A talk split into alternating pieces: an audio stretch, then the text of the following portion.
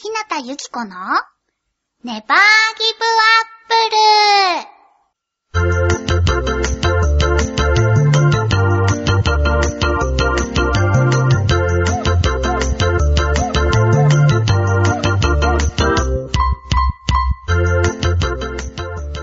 誰か聞いてる？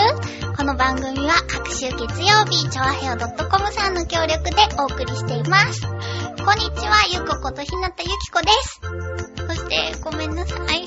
今週はですね、1ヶ月ぶりに登場予定だったアシスタントのなつひちゃんが風のためお休みです。楽しみにしてくださっていたリスナーさん、あの、夏日ファンの方々、夏日ファンって言いづらいよね。夏日ファンの方々、申し訳ございません。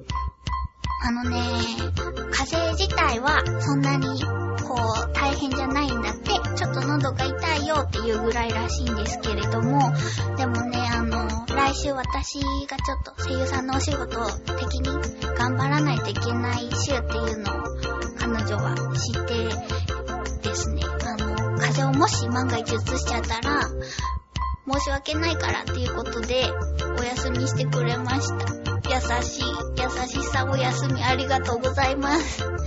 次回はね、きっと一緒にできると思うので、お楽しみに。今週も聞いてください。刺激は少なめですけどね。なつひちゃんがいないとちょっとこう、刺すような刺激が足りないので、私も寂しいんですけれども。えっ、と、さてさて、えっ、と、前回ですけれども、ネバーギブアップル的には、初のゲストさんで、同期の小寺まみちゃんと、後輩の池田かな子ちゃんが来てくれました。皆さん、お聞きいただけましたでしょうか？いやー、一年ぐらい前まではね、二人と一緒に、あともう一人男の子も一緒に、あの、ネットラジオをしていたんですけれども、いやー、久しぶりだったけど、当時と何も変わらず、私的にはゆるゆると楽しく過ごせたと思っています。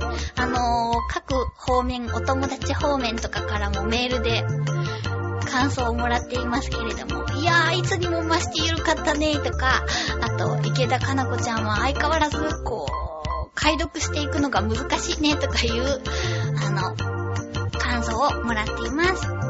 そういえば、池田かな子ちゃんなんですけれども、このね、ラジオを聴いてくださっている方の中には、カートゥーンネットワークさんで放送中のおかしなガムボールを見て、で、私を知って聞いてくれてる方もいると思うんですけれども、池田かな子ちゃんもね、カートゥーンネットワークのアドベンチャータイムという作品でビーモ役で出ているので、ああ、今、あーって思った人は、もう一回そういう視点でもアドベンチャータイムを見ていただければと思います。おかしなガムボールもよろしくね。さてさて、2週間あったのでいろんなことがあったんですけれども、と今更ながらな感じはすごいんですが、チョアヘヨの新年会に行ってきたよ。多分ね、あの、チョアヘヨファミリーの中で新年会の話をするのは私が結構遅い方になってると思うんですけど、各週だから申し訳ないです。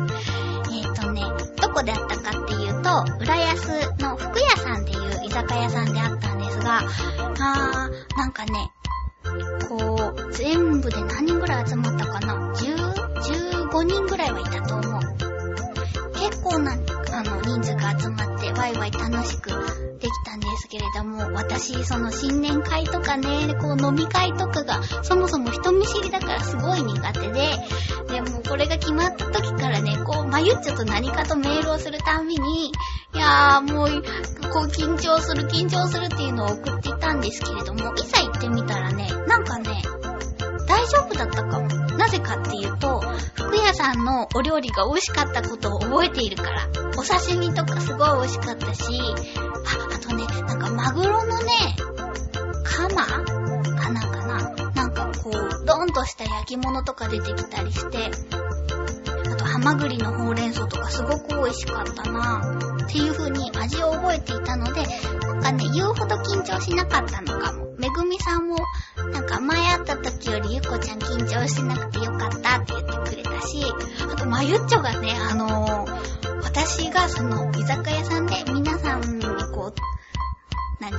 ご飯とかを取り分けたりするのがすごく上手だったって褒めてくれたのが嬉しかった。なんか、よかった？そういうのさ、こう、あんまり上手じゃないから、そういうのもこう、緊張のもとだったりするけど、次回からちょっとね、なんだろう、勇気が持てるよね。ありがとう。そんなコーナーで久しぶりにいろんな方と会ったんですけれども、初めましての方とかもいらしたけど、でも、なんだ、結果的にね、あんまりいろんな人と話せてないかな。一番話したのは、まあ、まゆちょとはちょっとお茶デートしたから別として、一番話したのはヨシオンさんかな。その服屋さんまで行く道すがらに、こう、お互い太ったねっていう話をしながら行きましたよ。なんかね、井上よし、よしおんさんはあの、えっ、と、えっ、と、えっ、と、同じ曜日のイタリアンジェラードクラブのパーソナリティさんなんですけれども、もう、知り合ってから5年ぐらい経つかな。だからなんかその5年ぐらい前に撮った写真が、その、部屋から出てきたんですって、ヨシオンさんの部屋から。であの時は二人とも痩せてたね、とかいう話をしながら行きました。確かにヨシオンさんも結構ぽっちゃりされてた。いやー、ぽっちゃりっていう言葉は良くないよね。って自分に思いました。さあさあさあ、そんなこんなで、今日の放送なんですけれども、たくさんお便りをいただいております。前回、あのご紹介できなかったものも含めまして、ご紹介していければと思いますので、約1時間ぐらいの放送となります。それでは、今週もよろしくお願いしまーす。ひな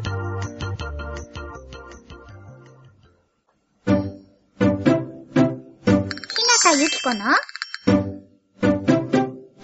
ネバーギブアップル。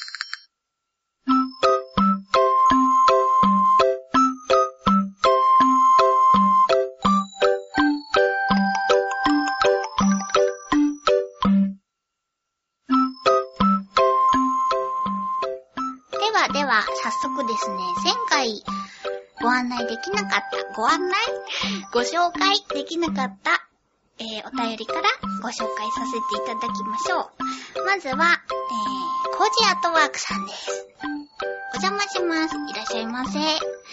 学生時代にバスケ部の胃袋3兄弟として食べ放題のピザ屋さんを追い出されたのは、実は焼き上がってくるトレイの中身をほぼそっくり席に持って行って食べてしまっていたからです。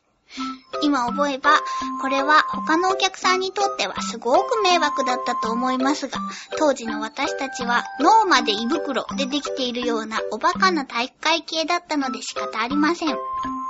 一種の害虫のようなものです。そりゃあ駆除されちゃいます。あー、でもあの頃はあんなに食べても全然太ったりはしませんでした。今あんな食べ方をしたらきっと死にます。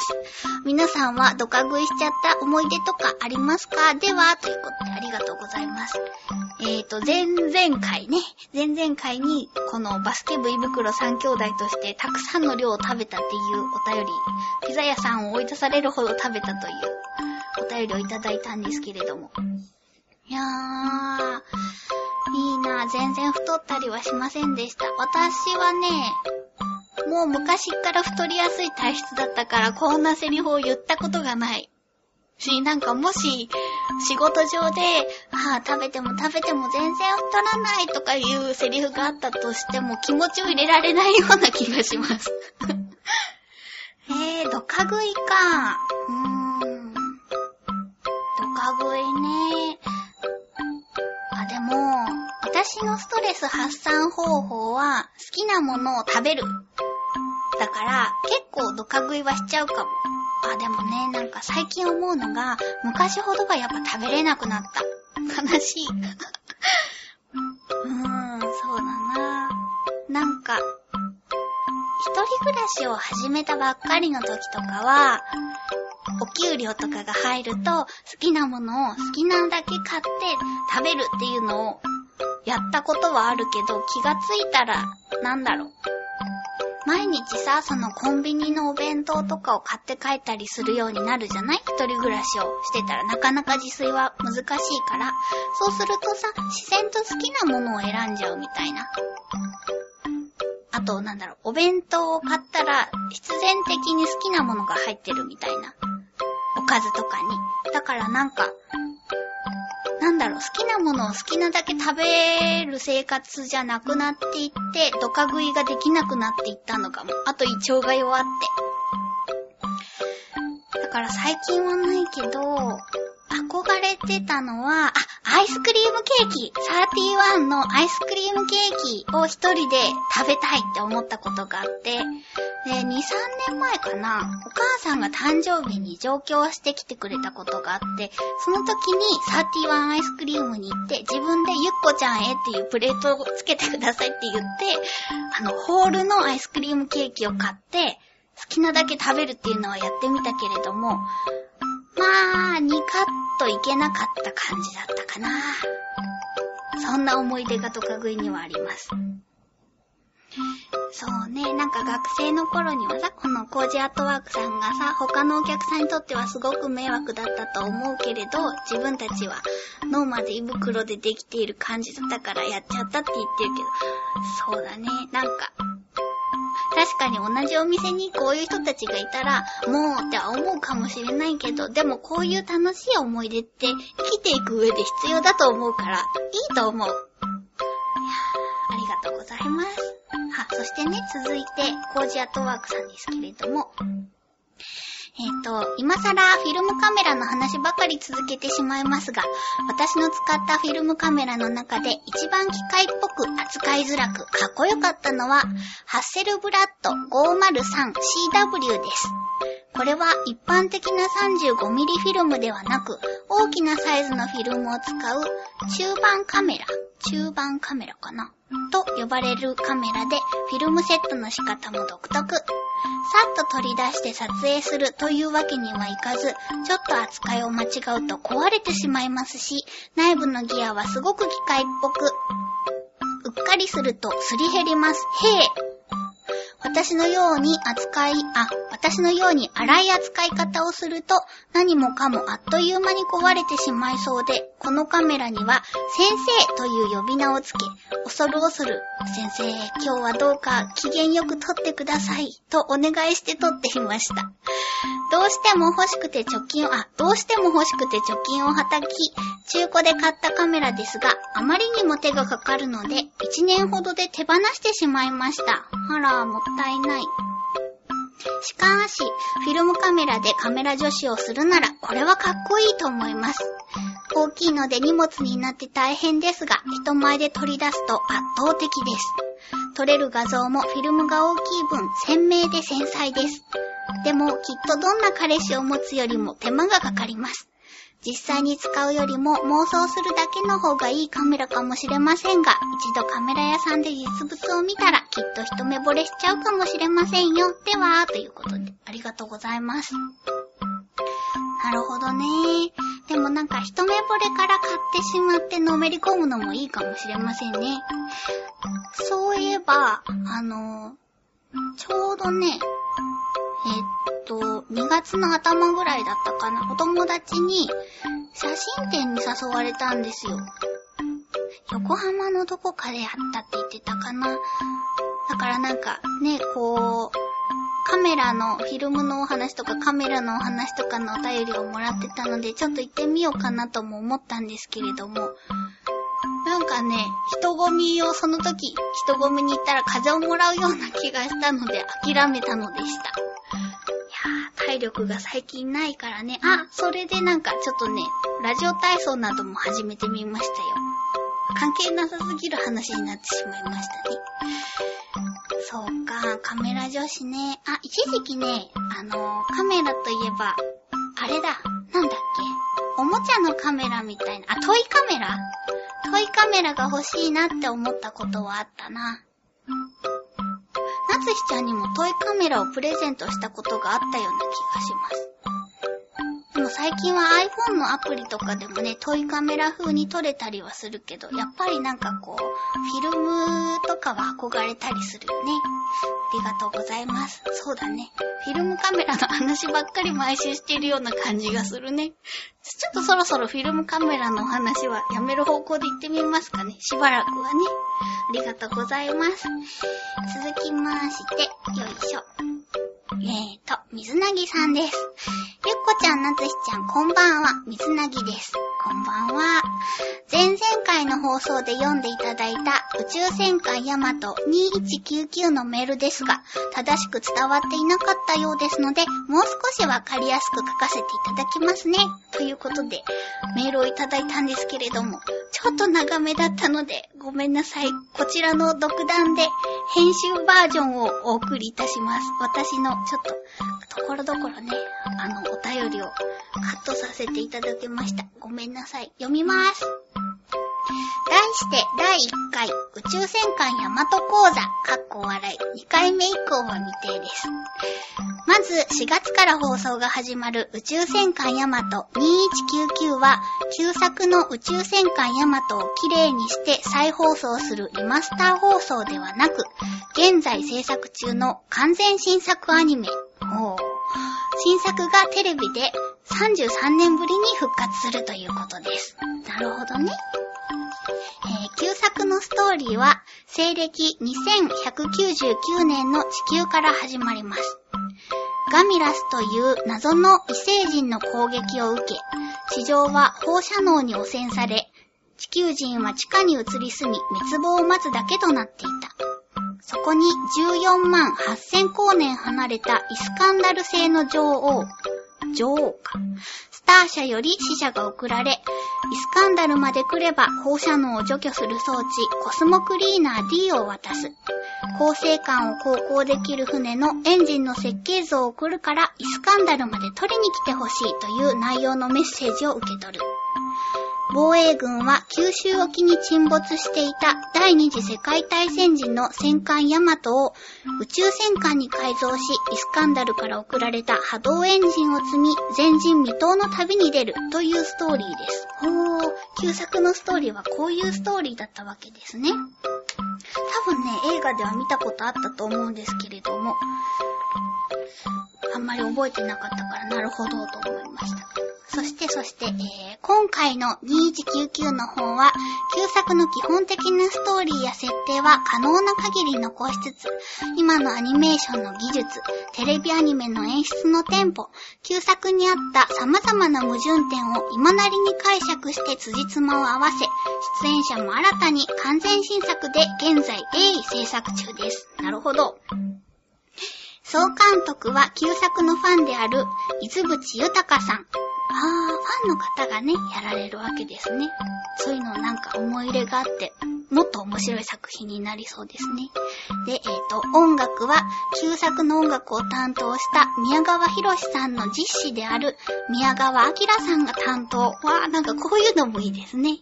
旧作の音楽は楽譜がすべて失われてしまっていたため、ほう、耳コピーで楽譜を再現。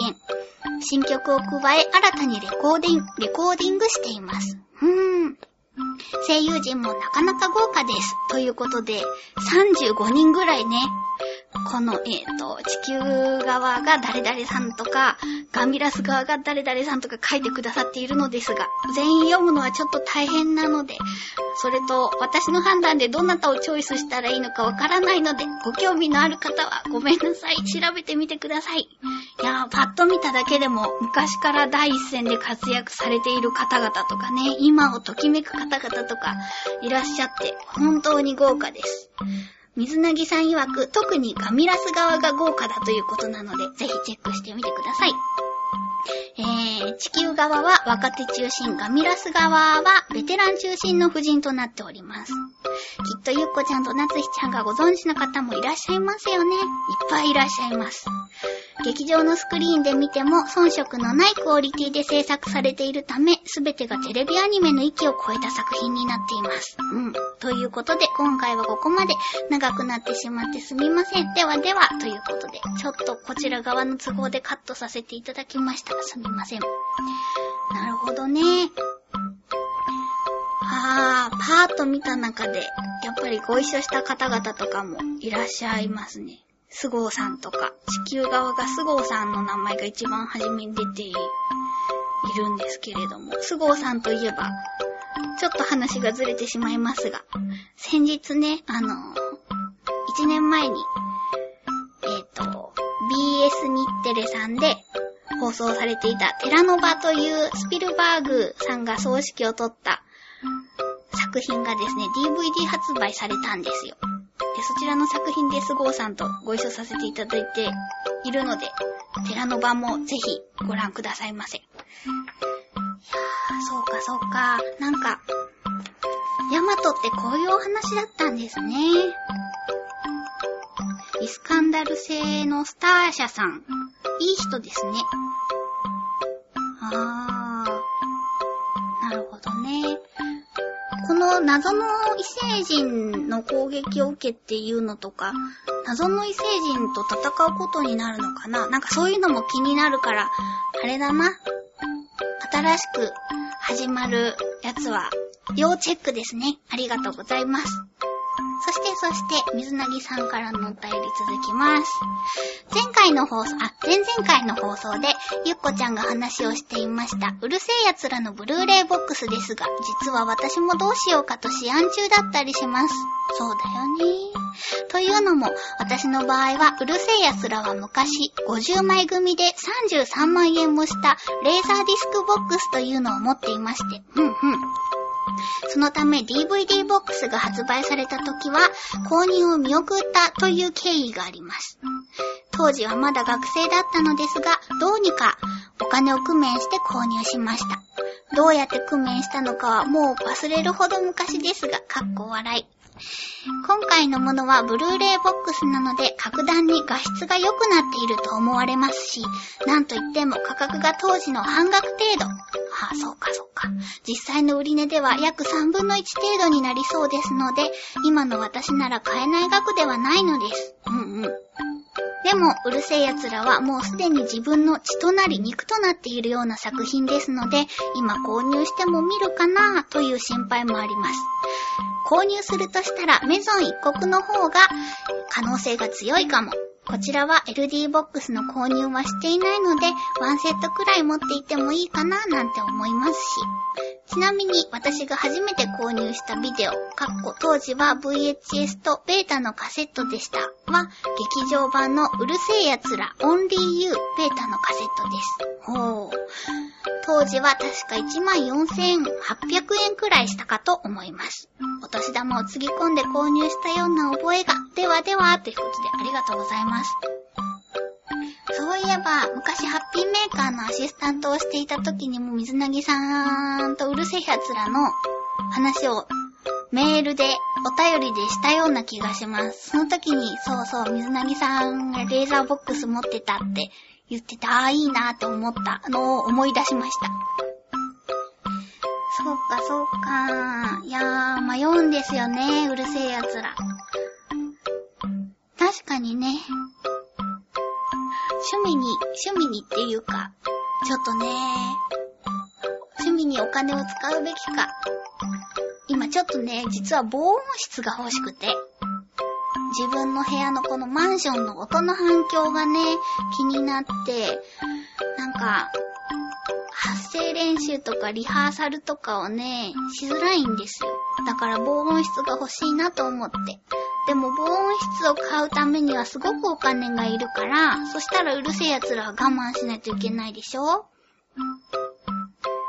でも買うんだったらやっぱりさ、あのー、初回限定版とか買っちゃいたいわけですよ。ファンだったら。わかるでしょ？この気持ち。だからさ、ちょっと困っている。だ、うん。困っている。引っ越しの時にね、あの、口にお椀を当てて防音効果があるミュートっていう、なんか、あるんですよ。こう、こういう感じになっちゃう。こもった感じで、でも発声すると全然こう外に声が漏れないっていう便利なお椀があるんですけど、それをね、捨ててきたんです。さすがにもう汚いなと思って。でもまたね、今回買った。それぐらいこう、ちょっとここのマンションは響く気がしてね。だからうるせえ奴らの DVD ボックス、買えないかもしれない。しょうがない。しょうがない。く、悲しい。ありがとうございます。水なぎさん、メゾン一国を買ってください。メゾン一国もいいよね。好きです。っていうか、私、ランマか、ランマに憧れて声優になったから、ランマを買うべきかなとも思うんですけど。ランマはね、もうビデオで次のセリフが何かっていうのがわかるぐらい当時見てたからね。ありがとうございます。続きまして、えーと、紫のオーガさんです。ゆっこちゃん、なつひちゃん、ねばぎばっぽー。ねばぎばっぽー。なつひちゃん、おかえり。ごめんね、今日いない。以前、ゆっこちゃんが金太郎のコスプレをする的な話がありましたが、てっきり足柄、足柄山足軽山。あ、しまった。これちょっと読みを。調べておくべきだった。足柄山。足軽山。なんか急にわからなくなりますね。足柄山だったっけ？の金太郎だと思っていたんですが、モノマネ芸人金太郎さんのコスプレのことだったんですね。なるほど。ゆっこちゃん AKB グループ押してますからね。なるほど、なるほど。でも、あの頃はブレイク前だったのに注目していたとはさすがゆっこちゃん。R1 の結果が楽しみですね。じゃあ、金太郎さんが優勝したら、記念にゆっこちゃんとなつひちゃんで AKB のコスプレするってことでいかがでしょうか？かっこ笑い。ああ、いいんですよ。ハードル下げたお礼なんて。それに優勝しなくても、応援感謝セール的な感じでコスプレは実行しても構いませんよ。かっこ笑いということでありがとうございます。かっこ笑いじゃないよ。そうそう。なんだったっけ？何かの罰ゲームで金太郎のコスプレをしようかみたいな話になって、のらりくらりと交わしてきていたんですけれども。そうだね。ちょうどモノマネ芸人の金太郎さんがブレイクしましたね。コスプレはしませんよ。でも私、あの、あっちゃんのこともすっごく好きだけど、モノマネ芸人の金太郎さんのことも好きなんですよ。なんか、あっちゃんはあっちゃんで好きだし、モノマネ芸人の方はモノマネ芸人の方で好き。なので、なんか、金太郎さんがすごく叩かれていたりするけれども、うーん、複雑な思いで見ています。ちょっと金太郎さんに直接お会いしたいなとかも思います。ちょうどね、あの、チョアヘヨのパーソナリティの中の石川不良さんとかがモノマネのね、新宿のモノマネを見ながらお酒を飲むキサラとかに出演されてますけど、金太郎さんもそこに出演されてたりするからね、なんか皆さんも足を運んでみたらいかがかなと思います。いやー、うまくかわせた。そんな感じで、えーと、そろそろお風呂を沸かしに行きましょうかね。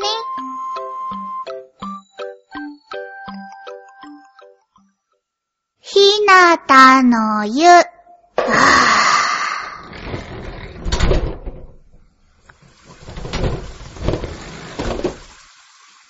銭湯ひなたの湯からお送りしております。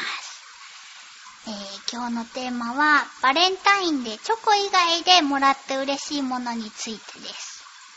今年はね、お父さんに送ってみようかなと思って、毎年送ってなかったけれど、もうなんか、チョコ以外で何かあるかなと思って、みんなに聞いてみようかなと思ってこのテーマにしてみました。ほら、早速、あの人影は、えー、メンソーレドサンコ2013アット夏日めいめいさんです。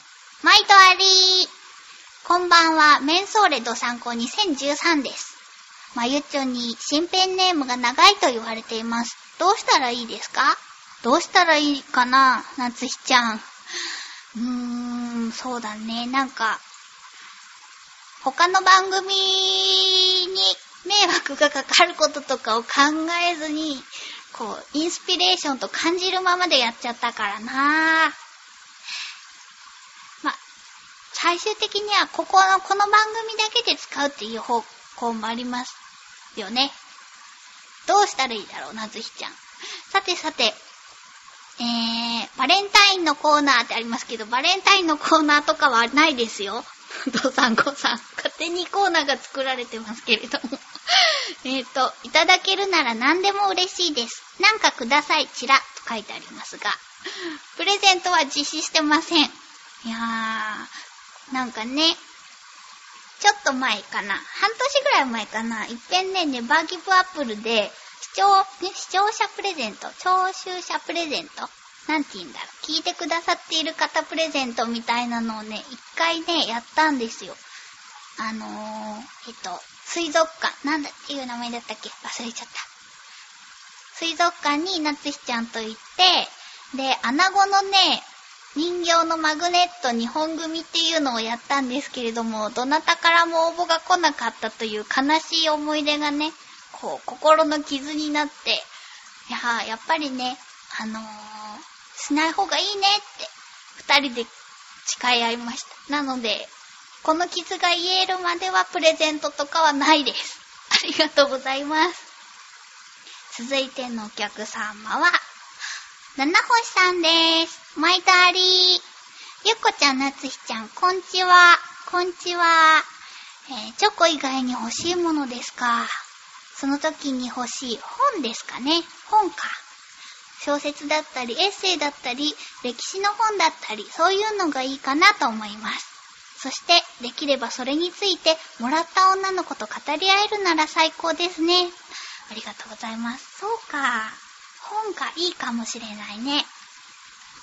なんかね、映画とかもさ、こう、一緒に行って、その映画について、感想とか、楽しかったねとか言ったら仲良くなれたりするし、本だったら、こう、もっと自分の一人の空間で、一人の、なんていうの、集中して読めるから、もっとこう、深く語り合えるかもしれない。映画館も入り込める人は入り込めるけど、ね、一緒に行ったら、隣が気になって集中できない人とかもいるからね。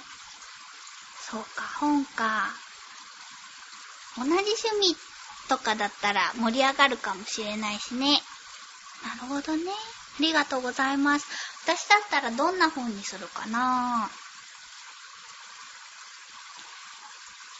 やっぱこういう時に送るのは推理小説とかじゃない方がいいかな。はあ、でもどんな本がいいんだろうどんな本でもいいのかなあー、児童書とかが好きだからなグリーンノーの子供たちとか好きなんですよね。わかる人いるかな？あれそんなタイトルだったかな？なんかね、すごくこう、世界観のある、描写の美しい本だったんですけれども、なんかそういうちょっと不思議な児童書とかが好きです。私だったらそういうのを送るかもしれない。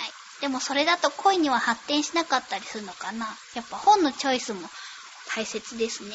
お父さんに送るんだったらまた違うんだろうけど。ありがとうございます。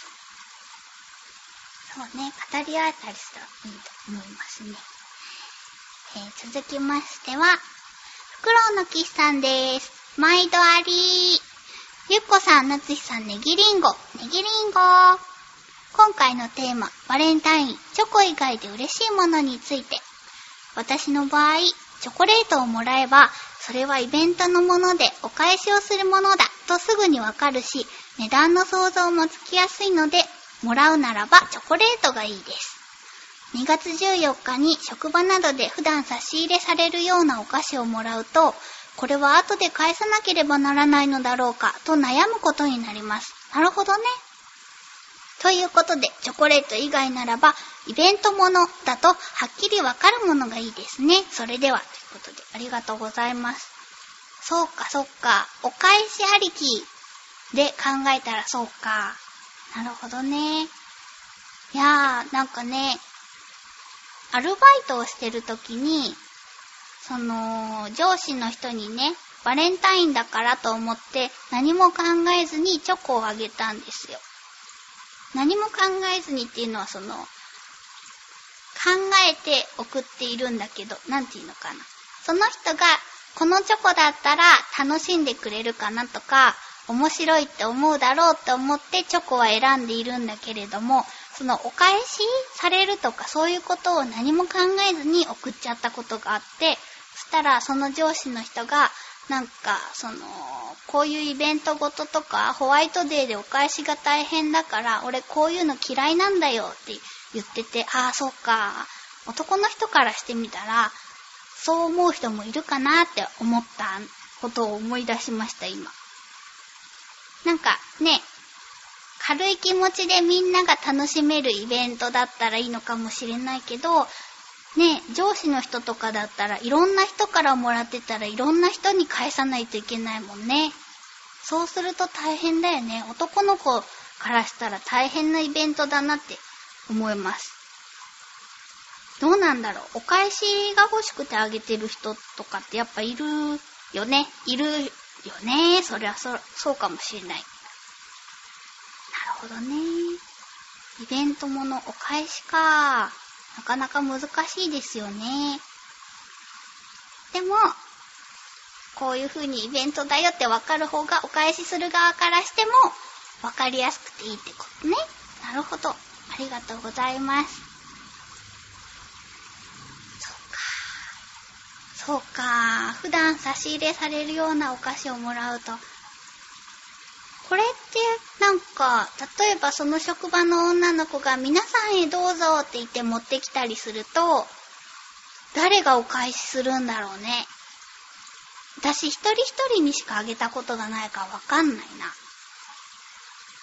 な。なるほどね。こういうのちょっと難しかったりするね。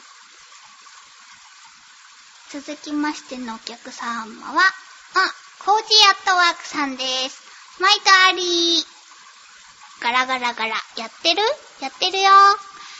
えー、チョコ以外で嬉しいもの。そうですね。職場だとクッキーとかおせんべいとかでもいいかな。チョコレートは大好きなので、与えると喜んで食べます。与えるだって。だいたい毎年鼻血が出るよと言われますが、まだ出たことはないので、お手元にご不要のチョコレート、大きすぎてお困りのチョコレートなど、処分にお困りなチョコレートがございましたら、どうぞお気軽にお申し付けください。って書いてある。そういう廃品回収の車よく回ってるよね 正直、私の場合、誕生日2月2日と近いので、あら、おめでとうございます。あまり気合の入ったものでなくても大丈夫。ふんふん。猫がテーマのバレンタインカードだけでも OK です。お二人からならスマートフォンのサウンドに入れるボイスとかあったら嬉しいかも。では、ということでありがとうございます。なるほど。なるほどね。そうか、鼻血が出るよ。チョコレートを食べて鼻血を出したいっていうのはなんか夢の一つではあるよね。ピーナッツでもそうだけど、でもピーナッツはチョコレートほどじゃないから、ちょっとやってみたいよね。でも鼻血が出る仕組みがわかんないからちょっと怖いな。なんで鼻血が出るんだろう。血圧とか？怖いね。そう考えると怖いけど、ちょっと夢の一つではあるな。ふんふん。誕生日と近い。どっちだろう？コージーアットワークさん的には。私はお誕生日とクリスマスが近いから、なんか12月ってもう盆と正月がいっぺんに来たみたいなぐらいこう、私的にハッピーな月なんですよ。こう、お祝い事が、お祝い事？とかプレゼントとかが重なって。でもなんか、時々、あ、誕生日が夏ぐらいにあったら、こう、年に2回幸せになれるのかなとかも思ったりするけど、コージアットワークさん的には、いっぺんに来て嬉しいのかな？猫がテーマのバレンタインカードだけでも OK です。あ、年賀状ありがとうございました。素敵な、あの、猫ちゃんのお写真の年賀状をいただきまして、夏日ちゃんにも早く見せたいんですけれども、実物をね、なかなか会えないです。ありがとうございます。続きましてのお客様は、紫のオガさんです。毎度ありゆっこちゃん、なつひちゃんね、バギバッポー、バッポー。今回のテーマは、バレンタイン、チョコ以外で嬉しいものですね。そうだなぁ。君からもらえるなら何でも嬉しいよ、とか、君自身、とかかな。ちょっと歯が浮きすぎて偉いことになったので、歯医者行ってきます。かっこ悪い。行ってきた方がいい。歯医者には行ってきた方がいいよ。え本当に？うん。行ったことあるよ。大爆笑。その他、えー、お問い合わせは次回普通歌で、かっこ笑い。いやー、すごい。すごいね。すごい。すごいしか言ってないけど。だってなかなか言えなくない？君からもらえるなら何でも嬉しいよっていうのは言えると思う。そこは言えると思うよ。だってお友達からもらったらさ、何が欲しいって言われた時に、やっぱ夏日ちゃんからもらえるんだったら何でも嬉しいとか言うし。でも君自身っていうのはなかなかないよね。まあそりゃそうだけど。いやー、すごい。どういう状況？お便り待ってます。というわけで、えーと、次回のテーマの発表ですけれども、次回のひなたの湯は、日常的にやってること、習慣化してあなたがやっていることを教えてください。というのがですね、私ラジオ体操を最近始めまして、今1週間ぐらい続けられてるんですけど、なかなか楽しくって、なんかそんな感じであなたが日常生活で習慣としてやっていることを教えてください。本日の営業はここまで。ギリギリアウトセーフはい。というわけでですね、今回のギリギリアウトセーフのテーマは、お酒何杯までなら大丈夫？です。そう、最近ね、日本酒が飲めるようになったんですよ。私、全然お酒が飲めなかったんですけど、うん、ビールも味は好きだけど、アルコールに耐性がないというか、ちょっと飲んだらもうすぐ寝ちゃうみたいな感じだったから。でもなんかわかんないけど、奇跡的に日本酒だったら、こう、なんだろう。そんなに他のお酒みたいにすぐ酔っ払わずに、飲み続けられるっていうことが分かって、嬉しくてこのお題にしてしまいました。では早速、えーと、ラジオネーム、りょうさんです。ゆっこさん、なつひさん、ねぎりんご、ねぎりんにゃー。いや、このにゃーっていうのはですね、ささやかだけど、お約束を守った感じです。なんかね、あの、カートゥーンネットワークを見てたら、今月は猫猫月間だったかな。なんかね、猫さんの月間なんだって、2月だからね。だからそれをツイッターでつぶやいたら、りょうさんが、な、どっかににゃーをつけて言ってって言ってたから、ねぎりんにゃーって言ってみました。さてさて、えーと、お酒は基本的にビールしか飲まないのですが、ほう。中ジョッキで5杯くらいが平均的ですかね。まず、最初の乾杯ですぐ飲み干してしまうので、乾杯をしたらすぐ次のおかわりを頼むのが私の飲み会での日常です。最近は病気でお酒はだいぶ控えていますが、元気になったらまた美味しくビールをいただきたいな、ということでありがとうございます。すごい。まず最初の乾杯ですぐ飲み干してしまうってすごい。駆けつけビール一杯みたいな感じ？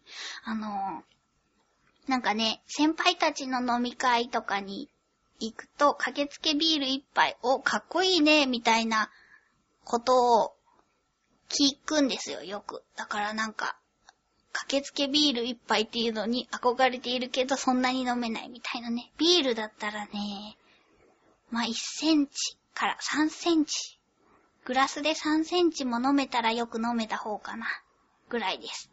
お家だったらね、すぐ寝てしまうし、なんか気持ち悪くなって転げてても平気だけど、私やっぱり外で居酒屋さんとかで転げるとかができないから、うーん、駆けつけビール一杯はなかなか難しいのですが、中ジョッキで5杯くらいが平均的。これもすごい飲む方なのかなどうだろうビール飲む人ってあれどこに入っていくのっていうぐらい飲むよね。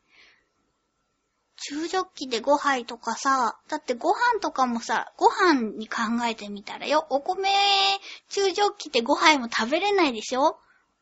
飲み物にしてみてもすごい量入ってるよね。どこに行くんだろう？トイレとかあんまみんな行かなくない？行ってるとしても、でも中ジョッキ5杯分どこに行ってるんだろうって思う。すごいなぁ。ありがとうございます。中ジョッキで5杯か。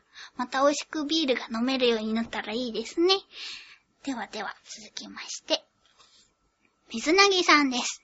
ゆっこちゃん、なつひちゃん、こんばんは。水なぎです。こんばんは。今回のお題、お酒何杯まで大丈夫ですが、私はお酒が弱いので限界まで飲んだことはないです。一生。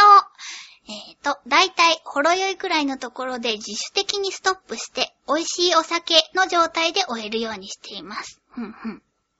なので、一回の宴会などで飲む量は、ビールなら中ジョッキ1杯くらい、ワインならグラス2杯くらいですね。なので、テイスティンググラスで十分満足してしまいます。これ以上飲んだり、特に違うお酒を何種類か飲んだりすると、自分的にやばいというのが分かっているので、飲まないようにしています。ビールの後に日本酒に行くと大抵寝るようなんで、日本酒はそもそも苦手です。なので、とっても安上がりですし、基本食べる方で宴会には参加します。ではでは、ということでありがとうございます。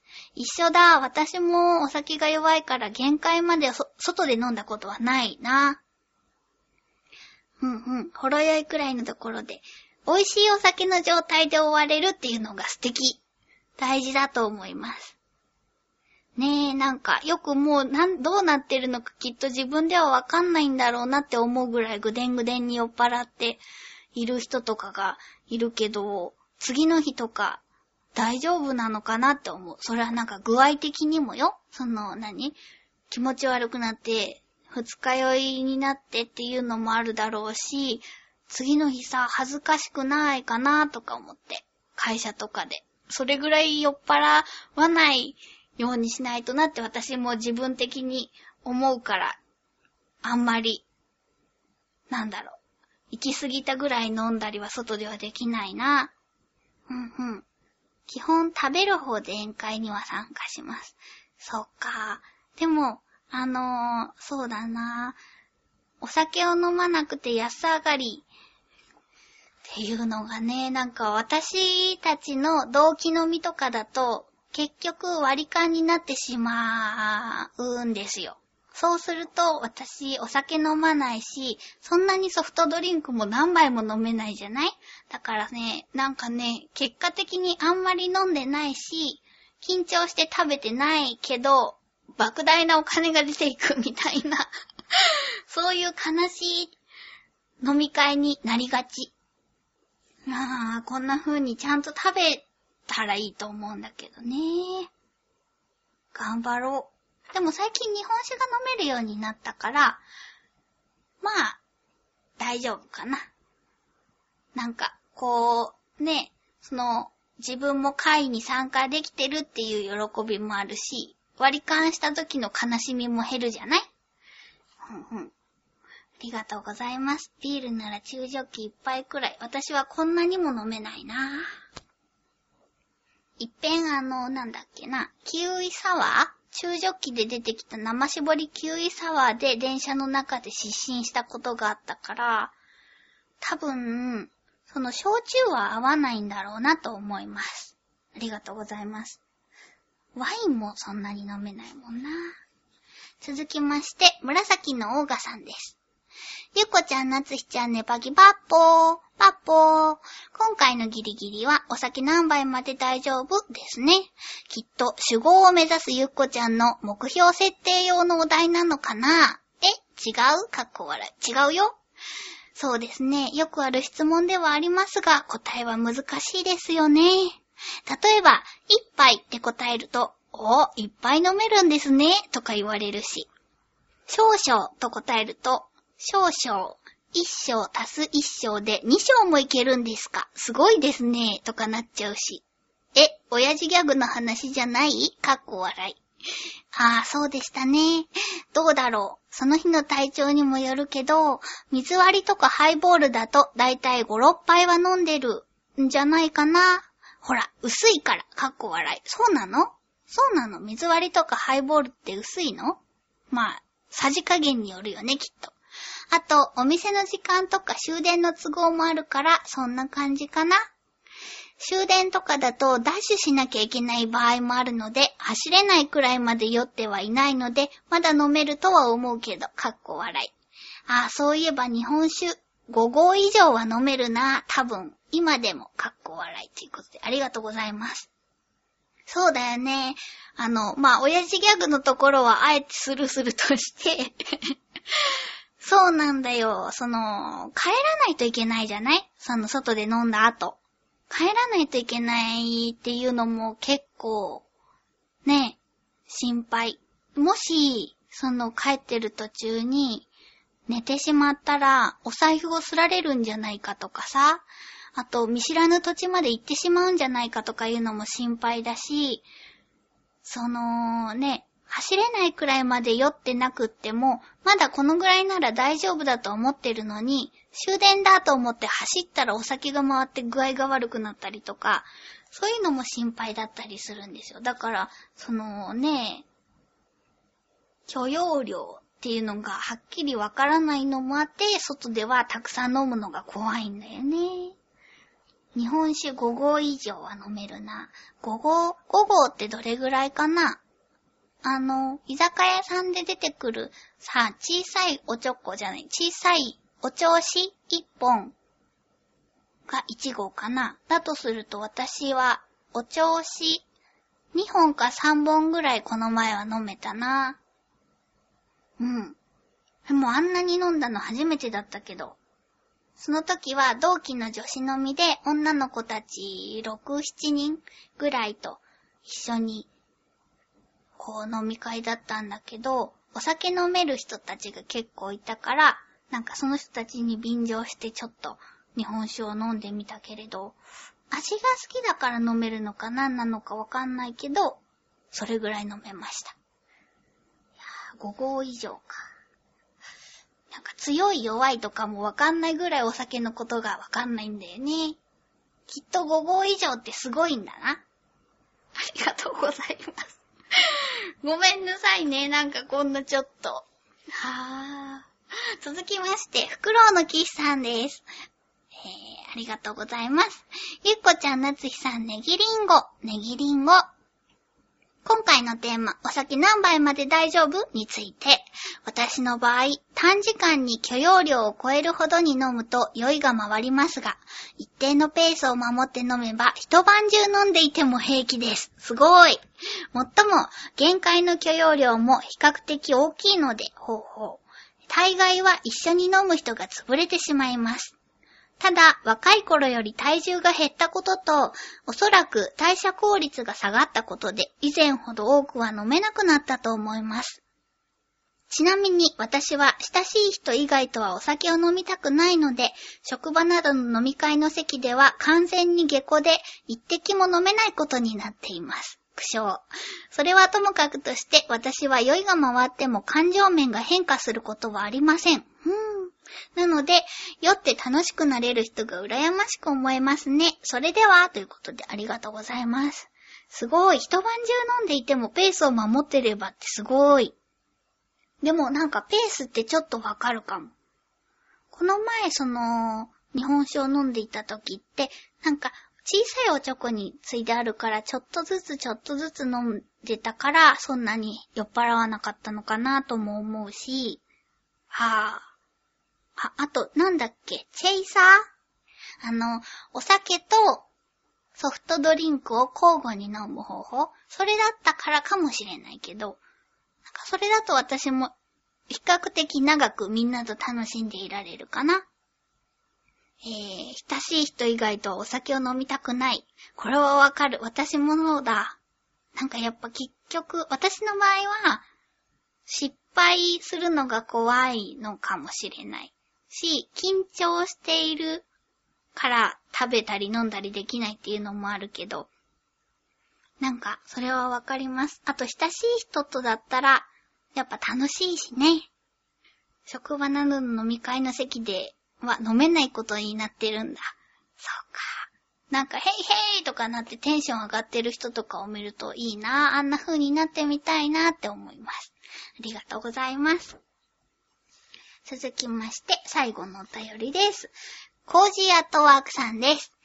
お邪魔します。コージーアットワークです。いらっしゃいませ。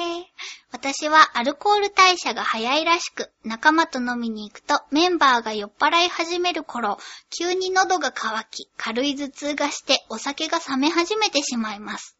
そのせいで大抵の場合、支払いの管理とか、終電の時間、忘れ物チェックなどを一人でやることになってしまいます。そうか。通常はあまりお酒を飲まないようにしているのですが、やむを得ない場合は時間をかけ、冷めないように少しずつ飲むようにしています。こんな状態なので、実際のお酒の限界はよくわかりません。学生時代、一週間だけ放り込まれた応援団の打ち上げに、一升瓶の回し飲みという儀式がありました。全員を回った後、ちょっとでもお酒が残っていると、先輩に怖い目に遭わされるという伝説の儀式なのに、私のいた最後のグループに回ってきた時に、まだかなりの量が残っており、仕方なく残りをぐいーっと飲んでしまったことがあります。優しい。私にはこの後の記憶がないのですが、友人の話では、洗面所からホースを引っ張り出し、大笑いしながら応援団の OB や幹部に水をかけて走り回ったらしいのです。幸い、運動部が全国優勝した直後だったので、みんな上機嫌でお咎めなしでしたが、実際危ないところでした。この例からすると、一度に日本酒5合ぐらいを飲むと、私の限界を超えてしまうのかもしれません。では、ということで、ありがとうございます。そうか支払いの管理、終電の時間、忘れ物チェックなど、こういう役回りの人って大変だよね。なんか、酔えないっていうかね。こう、自分はちゃんとしてないとっていう人まあ、そうだよね。私は飲めないから、そうだけど、みんなで飲みたい時とかは大変だろうなって思います。それにしても、そんな、そんなことよりも何よりも一生瓶の回し飲みとか大丈夫なのこれ、ちょっと。コージーアットワークさんらしいというか、頑張ったんだね、その残りをぐいっと。なんていうか、いくつ伝説があるんですか？コージーアットワークさんには。と思います。いやー、面白いですね。この、なんていうか。なんかもっと色々ありそうで期待しています。ありがとうございます。というわけで、次回のギリギリアウトセーフのお題ですけれども、起きていられるギリギリです。いや、お勉強とかさ、お仕事とかさ、例えば飲み会とかで、こう、徹夜をしなければいけないと。で、そういう時に、今まで何日間起きていましたか？っていうギリギリです。いやー、ねなんか、先輩とかでも、いやー昨日は飲みでさ、そのまま現場に来たよとかいうような先輩がいたりして、わ、すごいなと思いながら、よく聞いていますけれど、皆さんはいつぐらいまでだったら起きていられますか？教えてください。エンディングでーす。は